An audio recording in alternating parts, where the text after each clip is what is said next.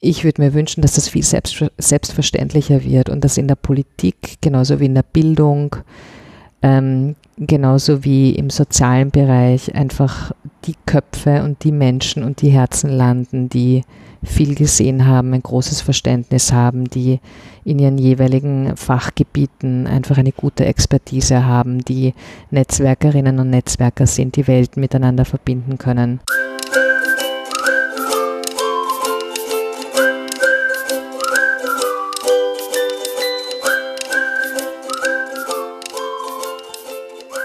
Hallo Judith. Hallo Fabian. Hallo Gregor. Hallo, liebe Zuhörer. Der Gemeinwohl for President steht auf einem Schild mir gegenüber an einer Pflanze hängend. Das inspiriert mich wunderbar. Wir schließen uns gleich an und sagen Gemeinwohlgeplauder for President, aber dafür müssten wir noch die Verfassung ändern, dass wir zwei Präsidenten haben können. Du nimmst das viel zu ernst, Fabian. Er, er lacht, aber wir dürfen es nicht hören. Wir haben heute eine Gästin bei uns, nämlich Judith Püringer. Und sie wird sich gleich selbst vorstellen, kurz zur Einordnung. Ähm, in den nächsten Tagen wird in Wien ein neuer Gemeinderat bzw. Landtag gewählt und Judith Büringer, die eigentlich bekannt ist aus dem Bereich des Sozialunternehmerinnentums, äh, hat sich entschieden, dort anzutreten für einen Platz im Wiener Landtag, vielleicht auch mehr, vielleicht werden wir was erfahren, vielleicht auch nicht. Wir wollen mit ihr heute darüber sprechen, was einen Menschen bewegt, in die Politik zu gehen, so ein bisschen ein Jahr nachdem wir mit äh, Stephanie Cox geredet haben, die ja wieder sich dagegen entschieden hat, wieder aufgehört hat, so ein bisschen diese informelle Reihe auch fortzusetzen. Das heißt heute unter dem Motto von Social Entrepreneurship in die Politik. Hallo Judith. Hallo, vielen lieben Dank für die Einladung. Judith, stell dich mal kurz vor für Menschen, die noch nie Judith Püringer gehört haben. Ja, mein Name ist Judith Püringer.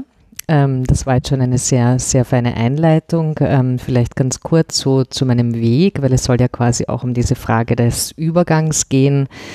Ähm, ich bin in Wien geboren und auch hier aufgewachsen, habe BWL studiert in den 90er Jahren eine Zeit, äh, wo, wenn man an der Wirtschaftsuniversität Wien studiert hat, es relativ klar war, wohin die Reise geht, nämlich am liebsten zu Goldman Sachs nach London. Das war damals so der Traum meiner Kolleginnen und Kollegen. Und gleichzeitig gab es dort einen Ort, das war ähm, das Institut für Sozialpolitik. Ähm, jeder kennt den damaligen Institutsleiter, das ist nämlich der Christoph Badelt. Der hat damals quasi diesen Lehrstuhl gehabt und an der Sozialpolitik haben sich ein Stück weit die Menschen gefunden, getroffen, die ähm, ja auch das Wirtschaftssystem kritisch gesehen haben, vieles sozusagen auch in Frage gestellt haben oder sich einfach auch mit Sozialpolitik im weitesten Sinne, könnte man vielleicht sogar auch sagen, mit dem Gemeinwohl auseinandergesetzt haben. Genau, und das hat mich extrem geprägt, die Zeit an der WU. Und ähm, ich bin dann freudvollerweise einfach genau in dem Bereich gelandet, der beides perfekt verbunden hat, nämlich im Bereich des sozialen Unternehmertums. Das war mir damals gar nicht so klar, dass das so eine Punktlandung war, quasi auch in meiner in meinem beruflichen Werdegang, quasi einerseits die Betrieb, Betriebswirtschaftslehre, andererseits die sozialen Themen. Und in diesem Netzwerk, in diesem Dachverband der sozialen Unternehmen bin ich dann gelandet. Es war damals ein extrem kleines Netzwerk von sozialen Unternehmen, also eigentlich gar nicht klein in der Anzahl. Das waren immer schon 200 soziale Unternehmen in Österreich, die sich in den 80er Jahren zusammengeschlossen haben zu diesem Netzwerk. Aber das Netzwerk war definitiv klein in der öffentlichen Wahrnehmung. Und in den letzten 15 Jahren habe ich die Geschäftsführung dort gemacht und habe dieses Netzwerk so ein Stück weit Schritt für Schritt gemeinsam mit allen anderen wunderbaren Kolleginnen und Kollegen dort weiterentwickelt und ähm, so ein Stück weit Arbeit Plus, das ist der Name von diesem Netzwerk, zu einem Sprachrohr gemacht, auch für das Thema Arbeit, Arbeitsmarkt, Arbeitsmarktpolitik und vor allem langzeitarbeitslose Menschen ähm, und versucht quasi hier auch einen guten Platz in der Öffentlichkeitsarbeit einzunehmen. Das war so mein Weg in den letzten 15 Jahren. Genau. Was für mich jetzt noch nicht logisch war, warum dann doch nicht Goldman Sachs? Also wie, wie stehst du dann da, wenn du plötzlich statt zigtausenden Euro im Monat dann ein bescheidenes Gehalt bekommst? Also was, was bewegt einen dann doch in den Sozialbereich zu weißt gehen? Weißt du, was man verdient hat? Vielleicht. ich glaube, es war astronomisch. Also es waren schon, ich meine halt irgendwie faszinierend, das auch im Rückblick zu sehen. Ich muss dazu sagen, als ich an der WU studiert habe, habe ich natürlich schon auch, also ich habe immer nebenbei gearbeitet und habe schon auch viele Ausflüge gemacht in, ich habe in Banken gearbeitet, ich habe in der Erste Bank gearbeitet, ich habe in der Bank Austria gearbeitet, ähm, ich habe auch bei der Boston Consulting Group gearbeitet. Also ich habe schon viele Ausflüge in diese Welten unternommen ähm, und und war schon auch fasziniert von vielen Dingen dort. Also gerade zum Beispiel bei der Boston Consulting Group zu sehen, wie motiviert man Mitarbeiterinnen, wie schafft man auch eine Arbeitsumgebung, wo Menschen quasi dann auch wirklich ähm, sehr beeindruckende Leistungen erbringen. Und gleichzeitig habe ich aber immer gespürt, ähm, da fehlt mir auch irgendwas oder quasi auch bei den Banken, da fehlt etwas. Und ähm, ich glaube, ich kann das sehr klar benennen heute, ist, dass das Thema Sinn, also quasi was macht Sinn und was treibt mich eigentlich so im Innersten an, das muss ich total für mich beantworten können, um, um einfach auch gute Arbeit zu machen. Das kann ich nicht trennen. Und sozusagen jetzt zur Frage äh, von Goldman Sachs zurück. Das Thema Kapitalvermehrung und Geldvermehrung ist für mich zutiefst sinnlos und sinnentleert und hat sich ja dann halt auch in der Finanzkrise gezeigt, was das eigentlich für ein Pyramidenspiel und Kartenhaus ist. Aber ich kann nicht sagen, dass ich es nicht kennengelernt habe oder dass ich es nur von außen kenne. Also ich habe das auch ähm, gesehen. Ich war auch bei den äh, quasi bei den Hedgefund-Händlern in der Erste Bank. Ähm, ich war da schon dabei und habe gesehen, wie die da durchaus auch einen, einen Spaß haben oder das sehr ernsthaft quasi betreiben. Und dann aber gleichzeitig mitzubekommen, dass ähm, dass durch quasi Spekulationen von Hedgefonds ganze Währungen quasi eigentlich zerbrechen oder dass man quasi tatsächlich spekuliert auf, geht die Zahl der Arbeitslosen in die Höhe oder zurück und was hat das mit meinen Funds zu tun? Das fand ich irgendwann einmal derartig entmenschlicht und eigentlich nur ein abstraktes Spiel, und das dann quasi ein Stück weit auch zu reflektieren, ähm, das hat mich schon extrem nachdenklich gemacht. Und somit war eigentlich, was, mir dann immer klar, und ich glaube, in Summe war das auch ein bisschen der Beweggrund, warum ich Wirtschaft studiert habe. Ich glaube, es war eher so, ich will dieses Handwerkszeug erlernen. Es ist durchaus ein Handwerkszeug. Also ich würde jetzt auch mal sagen, auch ähm, im Bereich des sozialen Unternehmertums eine Bilanz gut lesen zu können, Kennzahlen zu kennen, ähm, auch dieses, äh, diese Sprache einfach zu sprechen, ist total von Vorteil. Also das hat mich auch die letzten 15 Jahre begleitet, dass ich Businesspläne lesen kann, dass mir das alles nicht fremd ist, dass ich quasi auch ähm, ja, einen Verein gut führen kann und ähm, auch kauffrauisch ähm, Bescheid weiß. Das waren total äh, wertvolle Werkzeuge. Das finde ich, ähm, finde ich auch gut, über diese Dinge Bescheid zu wissen, weil es natürlich auch immer um ökonomische Stabilität geht im Unternehmertum. Aber wie gesagt, es ist ein Werkzeug und es ist quasi die Frage ist, was macht man mit diesem Werkzeug und wo setzt man es ein und wie setzt man es ein? Und diese Frage hat mich immer, immer stark angetrieben, dieses Werkzeug einzusetzen, um Geld zu vermehren, finde ich völlig uninteressant. Mhm.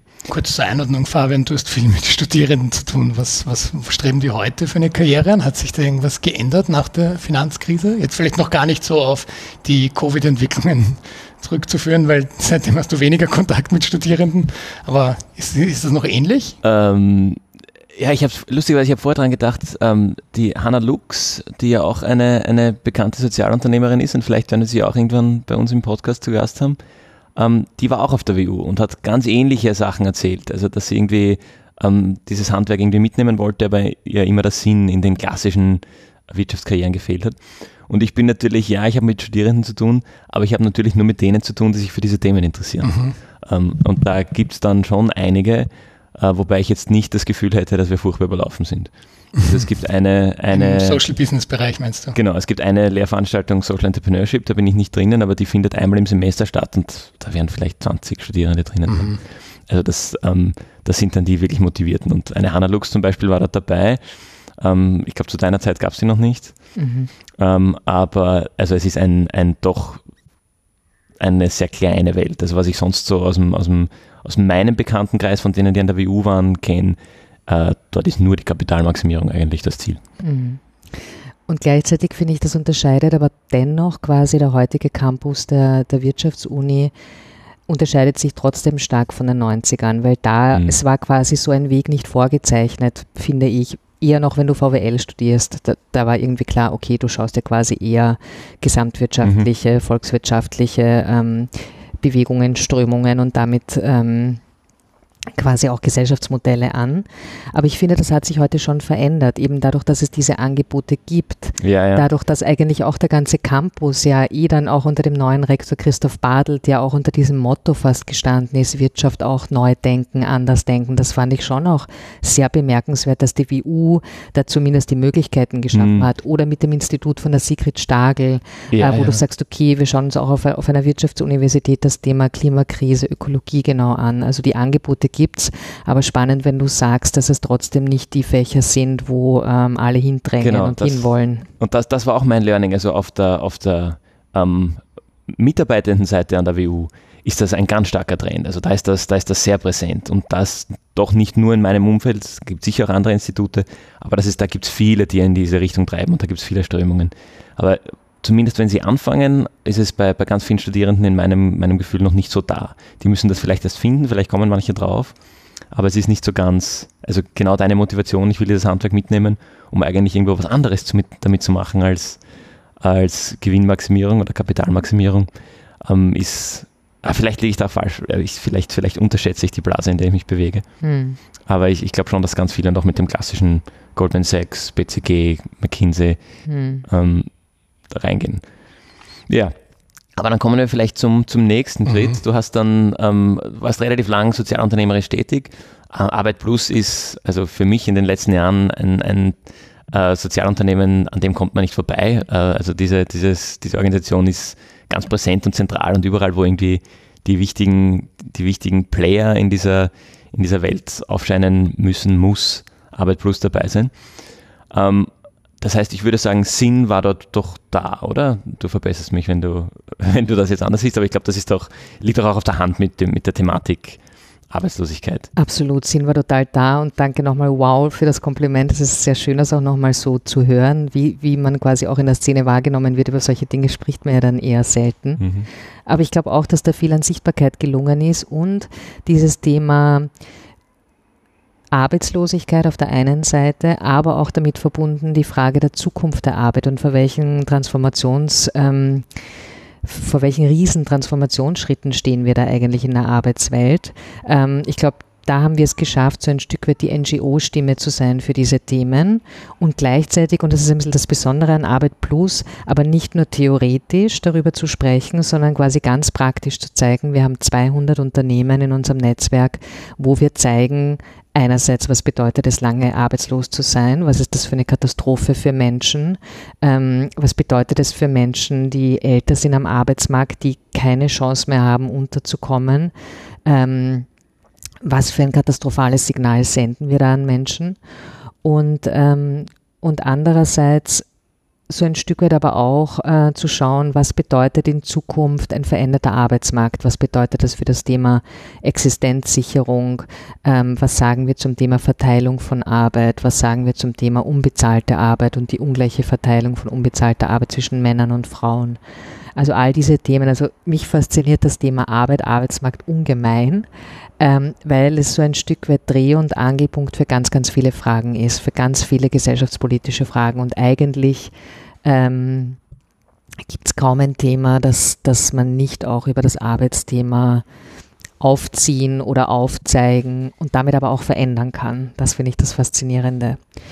Und was mich aber auch sehr, sehr geprägt hat, muss ich sagen, ich habe in den letzten 15 Jahren nicht nur die Geschäftsführung von Arbeit Plus gemacht, sondern ich war in den letzten Jahren, also ich war eigentlich von Anfang an mit dabei bei der österreichischen Armutskonferenz. Ähm, wir sitzen auch gemeinsam in einer Bürogemeinschaft ähm, im 15. Bezirk. Und die Armutskonferenz wiederum ist ein Netzwerk von über 40 NGOs im Kampf gegen Armut und soziale Ausgrenzung in Österreich, aber auch Teil eines europäischen Netzwerks von NGOs im Kampf gegen Armut und soziale Ausgrenzung. Und das ist auch etwas, was mich extrem bewegt. Dieser Zusammenhang zwischen langer Arbeitslosigkeit und Armutsgefährdung sind über 70 Prozent. Also über 70 Prozent der Menschen, die lange arbeitslos sind, sind armutsgefährdet. Und das ist einfach ein extrem dramatischer Wert und gerade angesichts der Arbeitslosenzahlen, die wir jetzt erleben, etwas, das wir eigentlich total ins Zentrum stellen müssen, uns ähm, Lösungen zu überlegen für diese beiden äh, Missstände und wie sie auch miteinander verbunden sind. Und die Arbeit in der Armutskonferenz ist für mich aber auch nochmal sehr speziell, quasi in diesem Netzwerk zu sein. Ich war in den letzten Jahren noch die Vorsitzende der Armutskonferenz. Und wir haben vorher geredet darüber, wie wir einander jetzt begrüßt haben im Kreis. Und ich habe sofort quasi an die Soziokratie gedacht. Und das war ein super intensiver, schöner Prozess mit der Armutskonferenz. Also quasi die gesamte Organisation der Armutskonferenz, ausgehend von den Menschen mit Armutserfahrung, die Teil quasi der Armutskonferenz sind, mit der Plattform sichtbar werden, die sich selbst hier vernetzen und ausgehend von ihrer Organisationsform die gesamte Armutskonferenz umzubauen auf eine soziokratische Organisationsform, also eine Organisationsform, wo man einerseits im Konsent entscheidet. Das bedeutet nicht die Mehrheit entscheidet, sondern ähm, sondern der, der Einwand quasi einer einzelnen Person, wenn eine einzelne Person einen schwerwiegenden Einwand hat, wird das anerkannt, weil man darauf vertraut quasi, dass dieser Einwand wichtig ist. Oder auch das Sprechen im Kreis, wo alle zu Wort kommen, wo quasi nicht nur die Lauten und Eloquenten sprechen, sondern wo alle zu Wort kommen. Das habe ich einfach als unglaubliche Bereicherung erlebt, zu sehen, wie, was die Soziokratie macht, was sie kann. Ähm, und diese Arbeit mit, mit äh, Menschen mit Armutserfahrung auch ähm, da ganz stark zusammenzuarbeiten und auch zu lernen, ähm, das eigene scheinbare Expertinnenwissen auch mal auf die Seite zu räumen und einfach mal zuzuhören, worum es Menschen geht, was sie auch erleben, was sie tagtäglich erleben, was soziale Ausgrenzung, Einsamkeit, Beschämung eigentlich bedeutet. Und das sind einfach schon Projekte gelungen, die mich total prägen, auch in meinem Blick auf die Welt, ich glaube auch in meiner politischen Haltung, dass man einfach diese Menschen einbindet, ihnen eine Stimme gibt ähm, und aber auch sehr genau hinschaut, wie berichtet man über diese Menschen. Also es gibt diesen Journalismuspreis von unten beispielsweise, den die Armutskonferenz ins Leben gerufen haben, wo Menschen mit Armutserfahrung selbst Berichterstattung über Armut ähm, auch in einer Jury bewerten und zeigen quasi, was äh, nicht beschämender Journalismus äh, und nicht beschämendes Wording, ähm, wie das eigentlich funktionieren kann. Also da hat mich die Armutskonferenz schon, schon sehr geprägt. Genau, jetzt könnt ihr noch unendlich weiterreden, weil jetzt sitzt man ja quasi auch hier ähm, in der Genossenschaft für Gemeinwohl und da gibt es dann auch wieder 100 Verbindungen, aber genau, ich mache mal einen Punkt.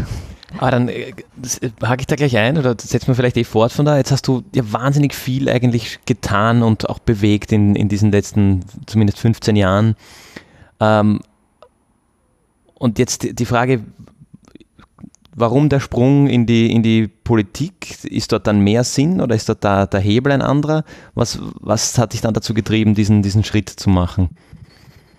Also das eine, äh, was ich sagen muss, ist, weil es wird jetzt immer so vom Quereinstieg und so weiter gesprochen und ich glaube, das Einzige, was wirklich neu ist, dass es Parteipolitik ist, das ist für mich tatsächlich etwas ganz was Neues. Ähm, ich war immer Teil der Zivilgesellschaft, damit parteiunabhängig, finde ich auch total wesentlich. Ich finde es auch total wichtig, dass die Politik die Zivilgesellschaft nicht vereinnahmt. Also das ist etwas, was ich immer schlecht ausgehalten habe in der Zivilgesellschaft und ähm, das nehme ich definitiv mit, auch diese Erfahrung.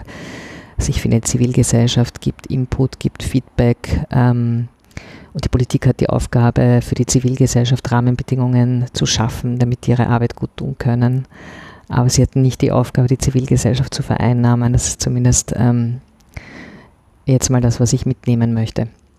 Ich glaube, es war in Summe auf ganz vielen Ebenen ein richtiger Zeitpunkt. Ich habe das jetzt 15 Jahre lang gemacht. Das ist schon ein sehr langer Zeitraum. Normalerweise wechselt man den Job immer wieder mal fünf Jahre und ich habe mit viel Liebe und viel Einsatz und viel Engagement und äh, äh viel Herzblut 15 Jahre genau da gearbeitet, wo ich gearbeitet habe. Und ähm, ich glaube, es hat mich einfach gereizt und es reizt mich nach wie vor, einfach zu schauen, was ähm, gibt es quasi ähm, politische Hebel? Also du hast gesagt, ist es der Hebel? Und ich glaube, ja, das ist zumindest die Frage. Gibt es Hebel, die man hier bewegen kann? Und kann ich mit all dem, was ich jetzt an Erfahrungen gesammelt habe, was ich auch an Netzwerken habe, mit all dem, wo ich auch gemerkt habe, da kommen Organisationen, da kommen Sozialunternehmen, Da kommen äh, Vereine, Projekte an ihre Grenzen weil wir dann immer gesagt haben, ja, aber das muss die Politik machen oder das sollte die Politik machen. Also das ist natürlich bei jeder Podiumsdiskussion geht es dann irgendwann einmal um den Appell an die Politik.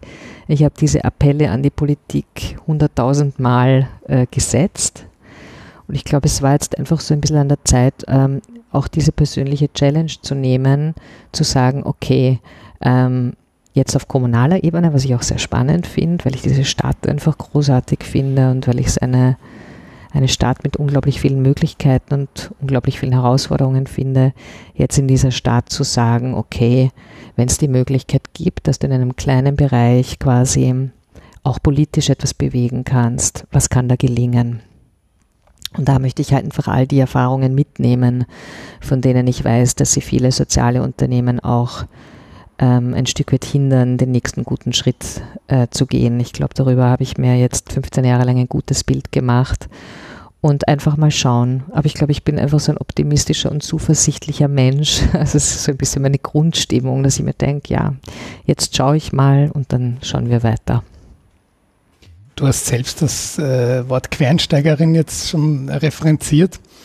Und die, die Frage, die ich mir stelle, wenn dann so jemand wie du als Quernsteigerin bezeichnet wird, äh, wer ist dann keine Quernsteigerin? Weil wir wollen doch in der Politik Menschen, die sich in einem Fachgebiet besonders gut auskennen, sich dort besonders gut engagiert haben, wahrscheinlich dort auch besonders gut vernetzt sind, um dann gute politische Arbeit machen zu können, die vorher schon politische Arbeit, aber eben nicht parteipolitische Arbeit gemacht haben.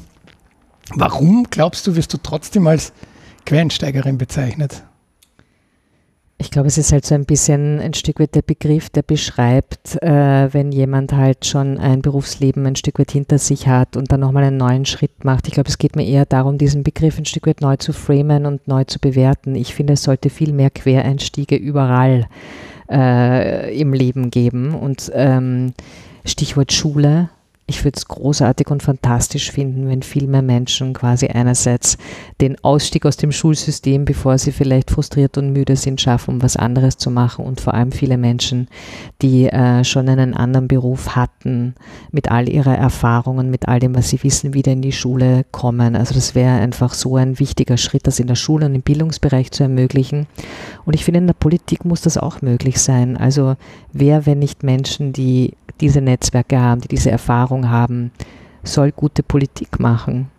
Ähm, ich, also das ist zumindest mein Verständnis von guter Politik, viel, viel gesehen zu haben, viel zu wissen über Problemlagen und zwar nicht nur auf einer Oberfläche, sondern wirklich auch mit den Menschen, die es betrifft und nicht, weil man im Wahlkampf auf der Straße mit ihnen spricht, sondern weil man eigentlich permanent mit ihren Themen beschäftigt ist. Das ist zumindest mein Verständnis und vielleicht möchte ich auch ein positives ähm, Beispiel setzen im Sinne von, ähm, es wäre schön, wenn sich mehr trauen würden. Also es war schon unglaublich in den Reaktionen, weil ich glaube, das Wort, das ich am öftesten gehört habe, war, als ich gesagt habe, okay, ich, ich wechsle jetzt in die Kommunalpolitik, ähm, Mut Wahnsinn, du bist so, du bist so mutig. Und irgendwann habe ich mir gedacht, ähm, das schwingt halt so ein bisschen mit, ähm, oh mein Gott, warum tust du dir das an? Und ähm, das ist aber schon sehr mutig, heißt, äh, das ist schon High Risk. Und ich würde mir wünschen, dass das viel selbst, selbstverständlicher wird und dass in der Politik, genauso wie in der Bildung, ähm, genauso wie im sozialen Bereich einfach die Köpfe und die Menschen und die Herzen landen, die viel gesehen haben, ein großes Verständnis haben, die in ihren jeweiligen Fachgebieten einfach eine gute Expertise haben, die Netzwerkerinnen und Netzwerker sind, die Welten miteinander verbinden können. Das ist meine, meine Vision auch von, von Politik und ähm, da ziehe ich jetzt auch mit fliegenden Fahnen und tatsächlich voller Zuversicht ähm, hinein und habe nicht vor, mich, ähm, mich da zu verbiegen. Also bevor, äh, bevor ich da verbogen werde in dem, woran ich total glaube, ähm, werde ich auch mit äh, fliegenden Fahnen die Arena wieder verlassen. Das habe ich mir fest vorgenommen. Mhm, cool. Ich denke jetzt an unser Gespräch mit der Stephanie Cox, ähm, die damals da ist, glaube ich, jemand auf sie zugekommen, hat er das Angebot ursprünglich gemacht und sie wäre sonst vielleicht gar nicht auf die Idee gekommen. Aber sie hat irgendwie gesagt, ähm, ihr hätte jemand gesagt, uh, do where you shine. Und sie ist dann nach einiger Zeit in der Politik draufgekommen, ähm, dass sie eigentlich dort nicht scheint, dass das eigentlich ähm, nicht, nicht das ist, wofür sie, wofür sie brennt und wo halt, wo sie mit wehenden Fahnen ist. Ähm, und dass da halt dann doch nochmal ganz andere Dynamiken irgendwie ins, ins Rollen kommen und ins Spiel kommen, die ja dann eben die Parteipolitik und so, die ein bisschen deine Expertise und deine Netzwerke, die du ja mitbringst, ähm, wieder in den Hintergrund stellen oder wo du dich erstmal mit der Parteipolitik oder, oder anderen Themen herumschlagen musst, bevor du eigentlich wirklich das, wofür du mit wehenden Fahnen eingezogen bist, auch wirklich anwenden kannst. Ähm, und dann passiert es plötzlich, dass man, ähm, weil man jetzt halt Repräsentantin dieser einen Partei ist, Fragen beantworten muss von einem Thema, das so gar nicht dein Thema ist. Ähm, bist du darauf vorbereitet? Also hast du das auch irgendwie, irgendwie ähm, vielleicht schon erste Erfahrungen damit, wie man, wie man damit, umgeht? Ähm, ja, also einerseits denke ich mir, natürlich habe ich Spezialgebiete und da habe ich einfach die Themen, aus denen ich komme. Ähm, ich bin aber irgendwie sehr positiv, dass auch die Themen, die jetzt vielleicht ganz neu sind für mich, Themen sind, die man immer wieder quasi auch gut miteinander verbinden kann. Ich gebe euch ein Beispiel. Also ja, es gab jetzt schon ein paar Interviews und ja, tatsächlich muss äh, und darf quasi einfach auch zu jeder Frage, sei es Gürtelfrische West oder was ist mit den äh, Pop-up-Radwegen oder wie ist das mit dem Lobau-Tunnel, ähm, das sind Fragen, die ich früher so nicht beantwortet habe. Aber beim längeren drüber nachdenken geht es ja immer wieder um ähnliche Themen und geht es ähm, jetzt auch bei den Grünen, wo ich bin, um ähnliche Themen, nämlich um in dem Fall zum Beispiel gerechte Verteilung von öffentlichem Raum. Und über das Thema quasi gerechte Verteilung kann ich sehr gut sprechen, ob das gerechte Verteilung von Ressourcen, Chancen, Möglichkeiten oder gerechte Verteilung von öffentlichem Raum, indem man sagt, okay, eigentlich wäre es gut, wenn es auch äh, genügend Platz für Fußgängerinnen und Fußgänger, Radfahrerinnen und Radfahrer geht. Es ist eigentlich irgendwie eine, eine sehr ähnliche Grundfrage. Und das fasziniert mich tatsächlich auch sehr. Ähm, das ist der Grund, äh, warum ich mir sicher bin, ähm, dass das ein guter Platz für mich ist, weil ähm, das, was es jetzt gilt zu lösen, sind äh, sehr viele Krisen gleichzeitig. Die Klimakrise, die Corona-Krise, die Arbeitsmarktkrise, eine Sozialkrise, eine Gesundheitskrise. Also man kommt gar nicht nach, quasi diese Krisen alle aufzuzählen. Aber ganz stark zum Beispiel, ich, ich ziehe es jetzt einfach raus, Corona-Krise, Arbeitsmarktkrise, Klimakrise. Und wenn man diese drei Krisen nebeneinander legt und sich überlegt, was sind die Lösungen, sind wir ganz schnell wieder bei meinen Themen, weil worum geht's? Es geht darum, Arbeitsplätze zu schaffen. Wo schaffen wir Arbeitsplätze? Im besten Fall in Bereichen, die ganz unmittelbar das Klima betreffen. Also ganz unmittelbar, wo es um Gebäudesanierung geht, wo es um Solarenergie geht, wo es um Kreislaufwirtschaft, also alles, wo es um äh, Reuse, äh, Recycling geht. Ähm, also wie, wie entstehen hier neue Jobs? Ja, sie werden entstehen, aber wie bringen wir Menschen äh, dazu, äh, in diesen Jobs zu landen? Und dann äh, kommen ja immer wieder dieselben Fragen. Und wie schaffen wir es, dass Frauen hier auch einen guten Platz haben? Und wie schaffen wir es, dass das quasi nicht nur für Hochqualifizierte gilt, sondern dass das für langzeitarbeitslose Menschen gilt? Und schon sind wir wieder eigentlich auch bei den Themen, die mich bewegen. Insofern bin ich da ganz zuversichtlich, dass ähm, die Grundthemen, die mich bewegen, sind ja ganz breite Fragen von gerechter Verteilung im letzten. Und ähm, ich glaube, die kann ich in fast allen Politikbereichen, sei es Bildung, sei es Beteiligung, sei es Arbeitsmarkt, Soziales und auch beim Thema Klima- und Umweltschutz ähm, einbringen. Insofern bin ich da ganz zuversichtlich, dass es eben nicht nur um Spezialgebiete, sondern dass es eigentlich um so Grundhaltungen und Grundwerte geht. Und ähm, genau, und, und, und das ist so ein Stück weit das, ähm, was ich auch nicht verlassen will und nicht verlassen werde, diese Grundwerte. Und dann geht es darum, Themen zu setzen. Und das Schöne ist, äh, dass ich aber dann in einer Stadt wie Wien auch zeigen kann, wie es funktioniert und dass es sich halt sehr schnell zeigen wird. Das finde ich, das finde ich eigentlich das Faszinierende und Schöne, quasi jetzt auch nicht in die Bundespolitik zu gehen, aus der ich eigentlich komme. Also Arbeit Plus ist ein bundesweites Netzwerk. Ich habe immer quasi auf Bundesebene gearbeitet, was auch sehr faszinierend ist mit den unterschiedlichen Regionen. Also ich glaube, dass Regionen einfach dass das in Zukunft einfach das große Thema wird, wie bringen wir soziale Innovationen in die Regionen. Und ich habe einfach auch so diese Arbeit mit den neuen Bundesländern, habe ich extrem schön ähm, und faszinierend gefunden, auch mit diesen Eigenheiten der Bundesländer und wie sie ticken und äh, wie sie da ihre eigenen Netzwerke haben. Aber Wien, ja, das ist die Stadt, in der ich lebe, das ist die Stadt, in der meine Kinder leben. Ähm, da quasi auch nochmal zu sagen, was, was ist in Wien möglich, was ist in so einer Weltstadt, in so einer Metropole möglich, was ist eine, wie schaut eine zukunftsfähige Stadt aus? Und zwar einerseits, was das Thema Klima, Grünraum, ähm, erneuerbare Energie, Verkehr betrifft, ähm, aber auch was das Thema, wie geht ein gutes Miteinander, wie beteilige ich Bürgerinnen, wie sind Menschen existenziell abgesichert, welche Arbeitsplätze gibt es für arbeitslose Menschen, auch für langzeitarbeitslose Menschen. Und da einen Beitrag zu leisten, auf das freue ich mich einfach wirklich unglaublich. Das heißt, hast du das Gefühl, dass du eigentlich dann direkter wirken kannst als bei Arbeit Plus? Dadurch, dass du auf der Kommunalebene eben gewisse Rahmenbedingungen schaffen kannst? Eben auf einer kommunalen Ebene und auf der Ebene der Stadt. Und äh, bei Arbeit Plus ist es schon stark darum gegangen, die Rahmenbedingungen für soziale Unternehmen auf Bundesebene ähm, auch gut zu verbessern.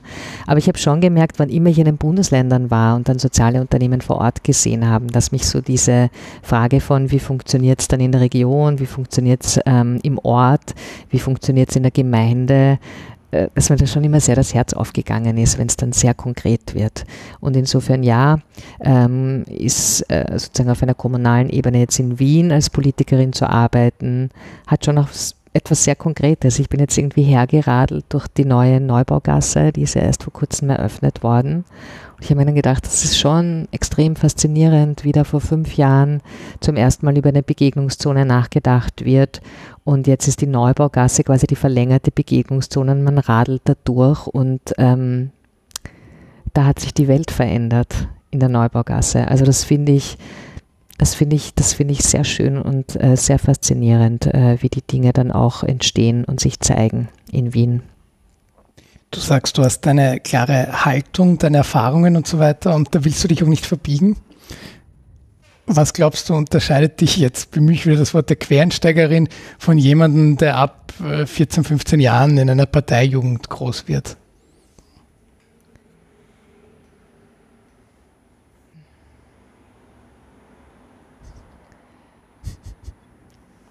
Das ist eine, eine spannende Frage, aber natürlich einfach die Möglichkeit, dass ich ähm,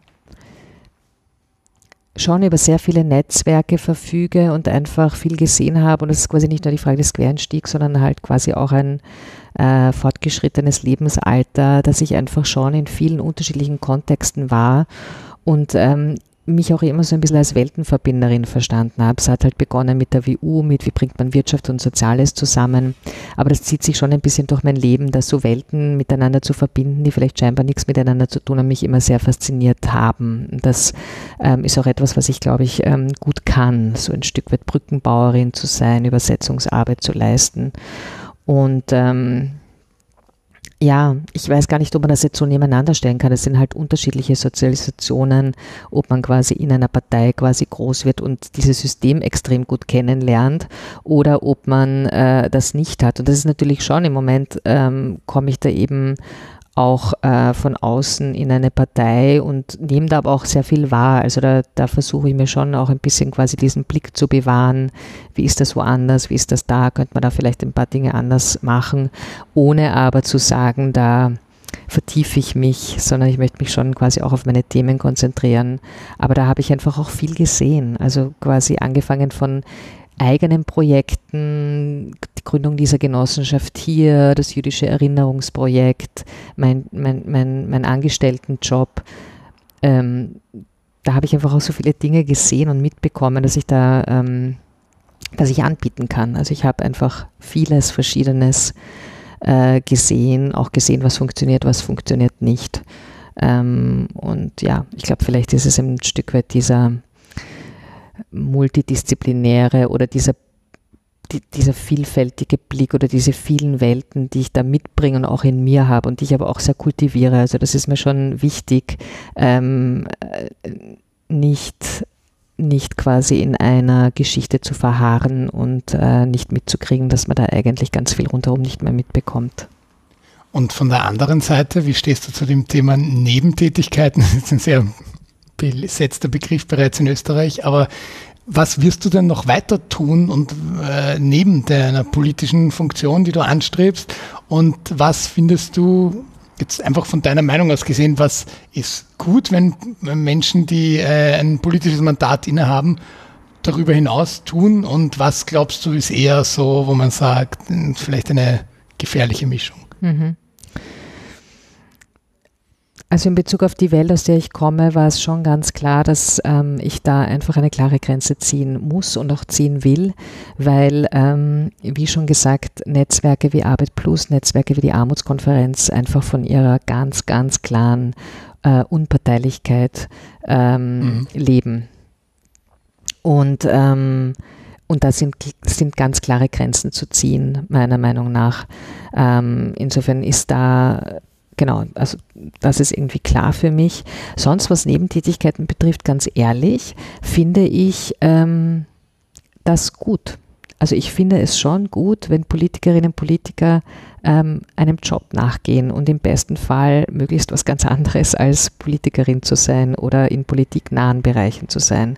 Ich meine, das ist natürlich dann schon seltsam, wenn man quasi hunderte Ämter und hunderte Anstellungen hat und sich denkt, okay, das kann sich eigentlich alles A nicht wirklich ausgehen, wenn man gute Arbeit als Gemeinderätin macht. Also das hat schon alles auch eine natürliche Grenze.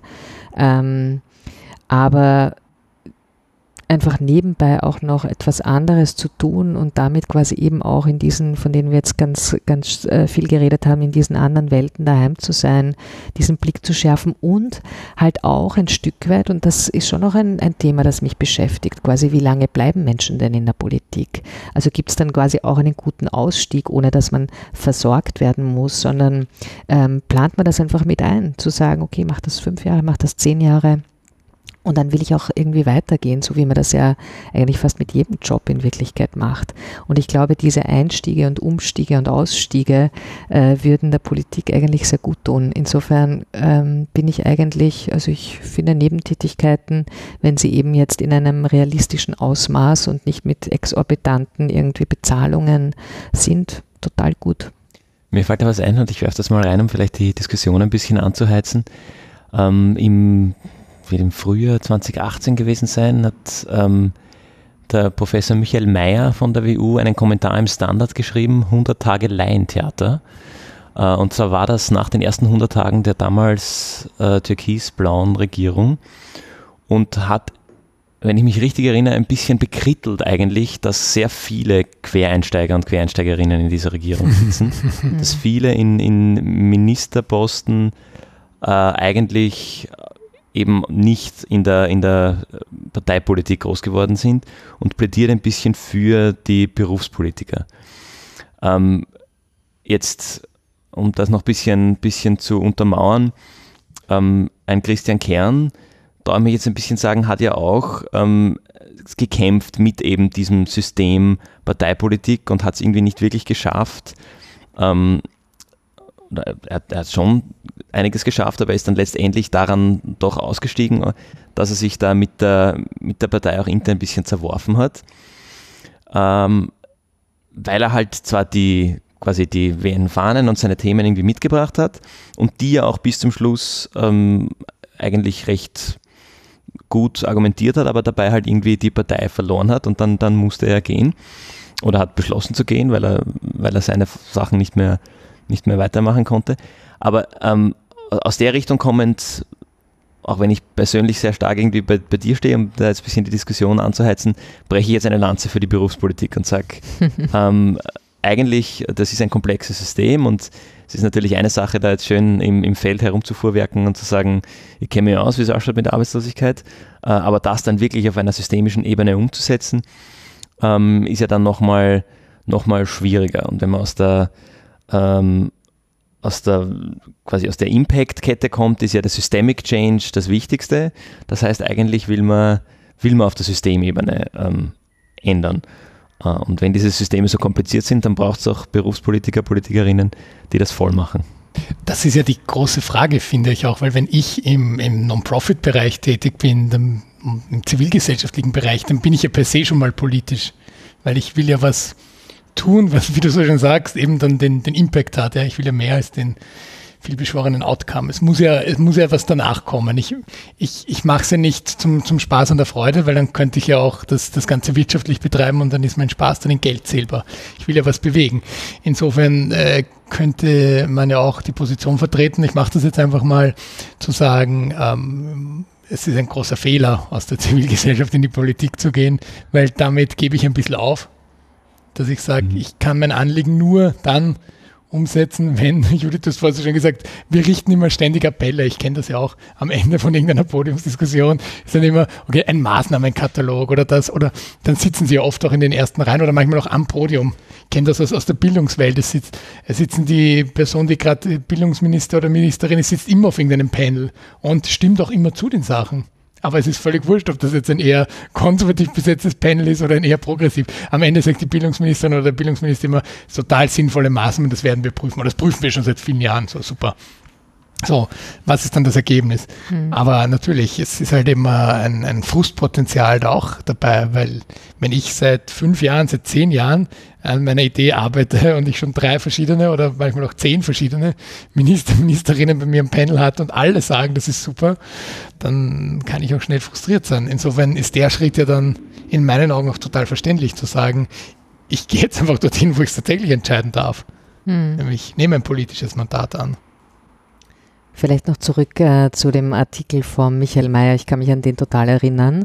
Ähm, und ich habe ihn aber ein bisschen anders gelesen. Also nicht, dass er quasi sagt, es soll nur Berufspolitikerinnen geben, sondern ich finde, er hat halt eher so ein Stück weit geschaut, wer sind die handelnden Personen und hat halt ebenso wie du sagst, zivilgesellschaftliches Engagement ist ja total politisches Engagement. Du bist quasi in sehr komplexen Systemen mit sehr komplexen Materien ähm, beschäftigt und arbeitest ja sehr politiknahe. Also ich habe eher, ich habe seinen Kommentar eher so verstanden, ähm, dass er Kritik übt an den handelnden Personen, die halt aus ganz anderen Welten kommen und quasi mhm. dieses nicht parteipolitische, aber politische System per se nicht verstehen. Und ich finde, das ist schon eine Voraussetzung auch ein Stück weit, um in die Politik zu wechseln.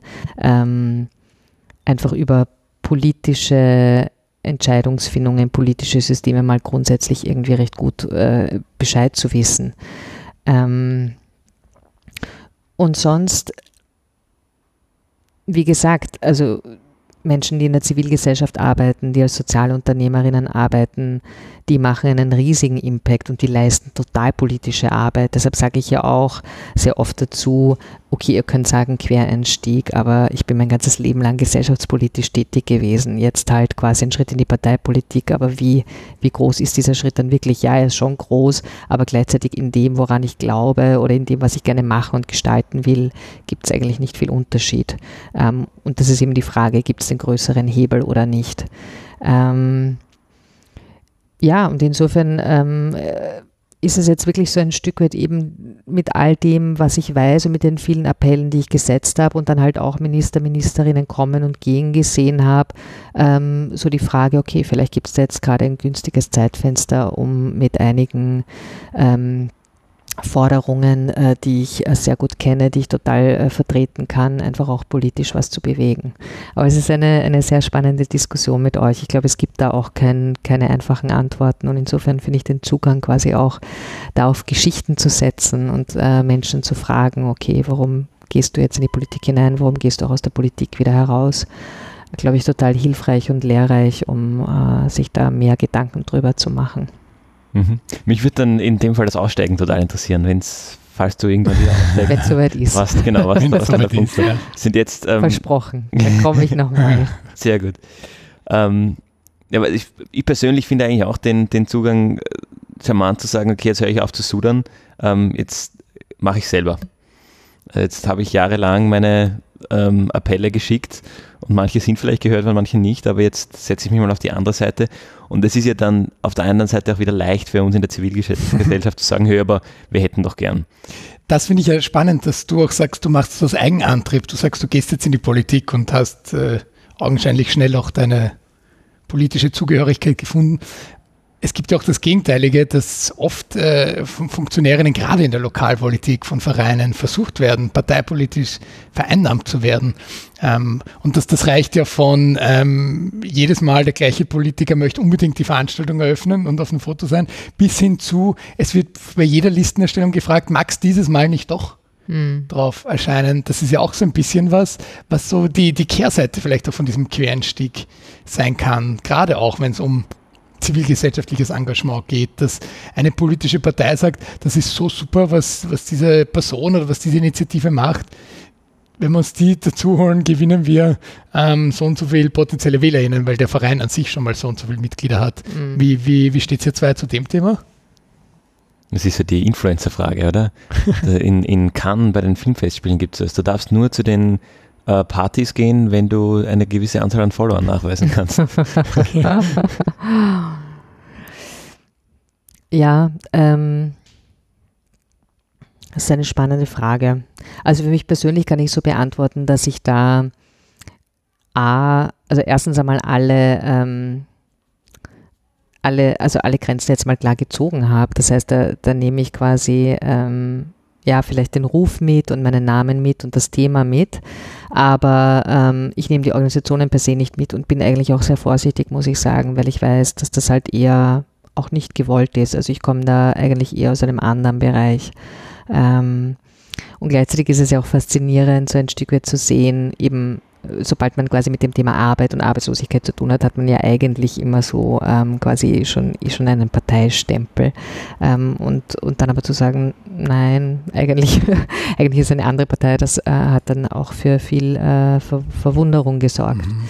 Ähm, genau, aber ich habe das Gefühl, so mein, mein Repertoire ist ein großes. Ich verbinde das jetzt eben auch nicht unbedingt nur mit dieser Organisation, ähm, aus der ich komme. Ich habe das tatsächlich, ich habe so äh, für mich ähm, eben auch in meiner Biografie, obwohl man sagen kann, okay, ich war 15 Jahre bei dieser einen Organisation. Das Spannende ist ja, als ich äh, bei, der, bei Arbeit Plus angefangen habe, damals mit 28 Jahren, war ich sofort Geschäftsführerin. Und es war irgendwie klar, okay, das war es jetzt. Also quasi irgendeine Karriere, eine klassische gibt es da nicht.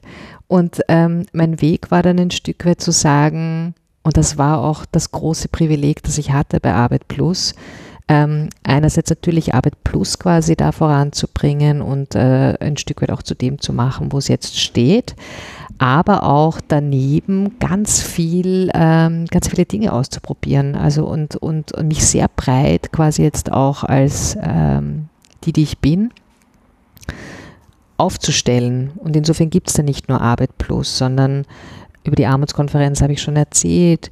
Das ist die Genossenschaft für Gemeinwohl, also der Versuch quasi auch aus der Zivilgesellschaft heraus äh, über das Thema Geld- und Finanzwirtschaft oder quasi, ähm, wie ist das eigentlich mit einer alternativen Bank oder alternativen Angeboten in Österreich, ähm, da dabei gewesen zu sein, eine Genossenschaft gegründet zu haben, ähm, auch das jüdische Erinnerungsprojekt gemacht zu haben, also ganz lokal in einem 15. Bezirk ähm, zu sagen, okay, was gelingt eigentlich so einer kleinen Initiative wie dem Verein, den wir gegründet haben, wenn es darum geht, ähm, die Erinnerung quasi an jüdisches Leben im 15. Bezirk wieder zu reaktivieren.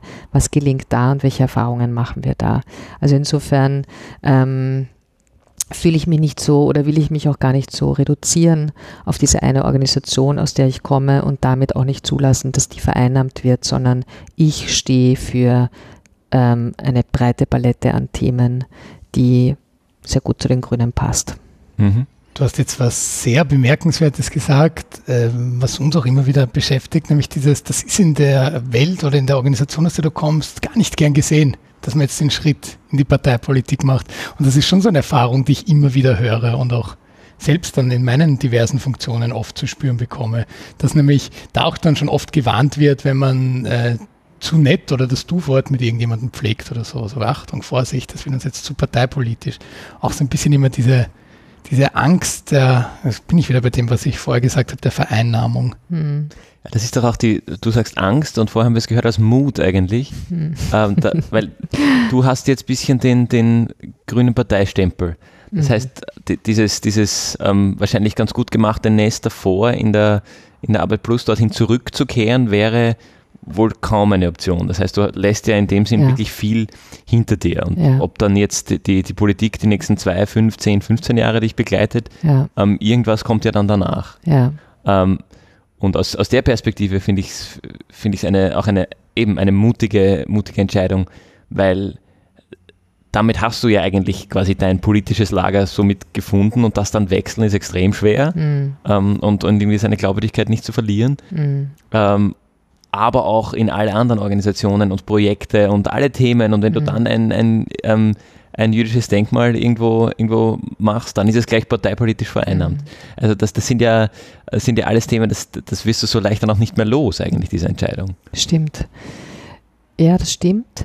Und gleichzeitig habe ich das Gefühl, es waren 15 so schöne, intensive, gute Jahre, die für sich jetzt ein gutes Paket sind. Und ich hatte einfach so stark das Gefühl, ich lasse das jetzt auch gut los, damit was Neues kommen kann.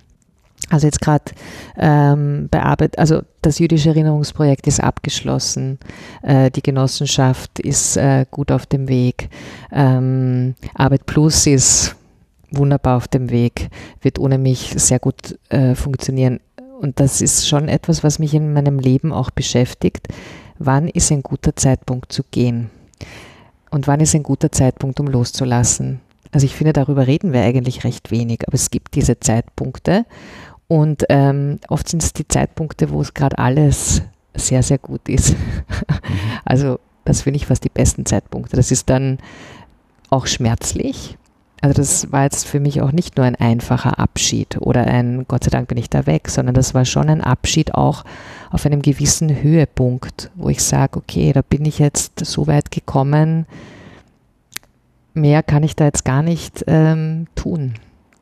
Und dann zu gehen, tut weh, ist aber auch unglaublich beglückend, weil, ähm, weil ich schon einfach total viel positives Feedback und Resonanz bekommen habe ähm, für die Arbeit davor, aber auch ähm, viel äh, Zusprache, da jetzt weiterzugehen. Und da würde ich nochmal unterscheiden. Das eine ist quasi, man will nicht vereinnahmt werden. Und ja, da will niemand vereinnahmt werden, aber da wünschen mir trotzdem alle alles Gute und wissen, dass ihre quasi Themen auch gut aufgehoben sind. Und trotzdem ist es wichtig, und das so sind Abschiede, auch eine Grenze zu ziehen. Und das kann ich akzeptieren und muss ich akzeptieren. Wenn es am schönsten ist, soll man aufhören. Insofern kommen wir zu den Empfehlungen. Ich glaube, da wollen wir gar nichts hinzufügen. Fabian, was empfiehlst du uns? Soll ich anfangen? Ich empfehle ein Herbst. Buch, ähm, das ein bisschen das Thema behandelt, ähm, über das wir auch gesprochen haben, aber nur am Rande. Und zwar heißt das Buch Winners Take All, The Elite Charade of Changing the World. Ähm, und da, da geht es um die, also er nennt es die, die Market World, die unseren, unsere Sprache und unser, unsere Gesellschaft total vereinnahmt und, und bekrittelt eigentlich, ähm, dass unter anderem die Politik zu viel in die Hände von, von Unternehmen und eben quasi den Top, Top 10 Prozent gibt und, und hinterfragt sehr dieses kapitalistische Argument, der Markt wird schon richten.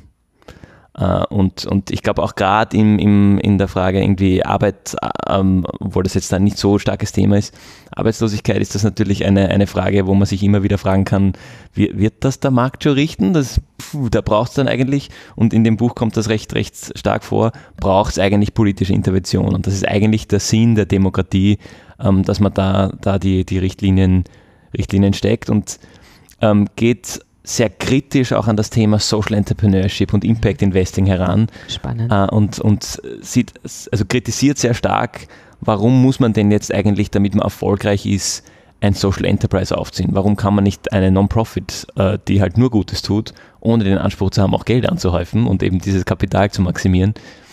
Ähm, warum kann man nicht einfach nur das machen? Und erzählt das sehr gut aus ein, aus ein paar Perspektiven, eben auch einer äh, die, einer, einer Frau, die im Studium überlegt hat, geht sie so in die Richtung Boston Consulting und äh, Goldman Sachs und sehr ähnliche Geschichte. Wow.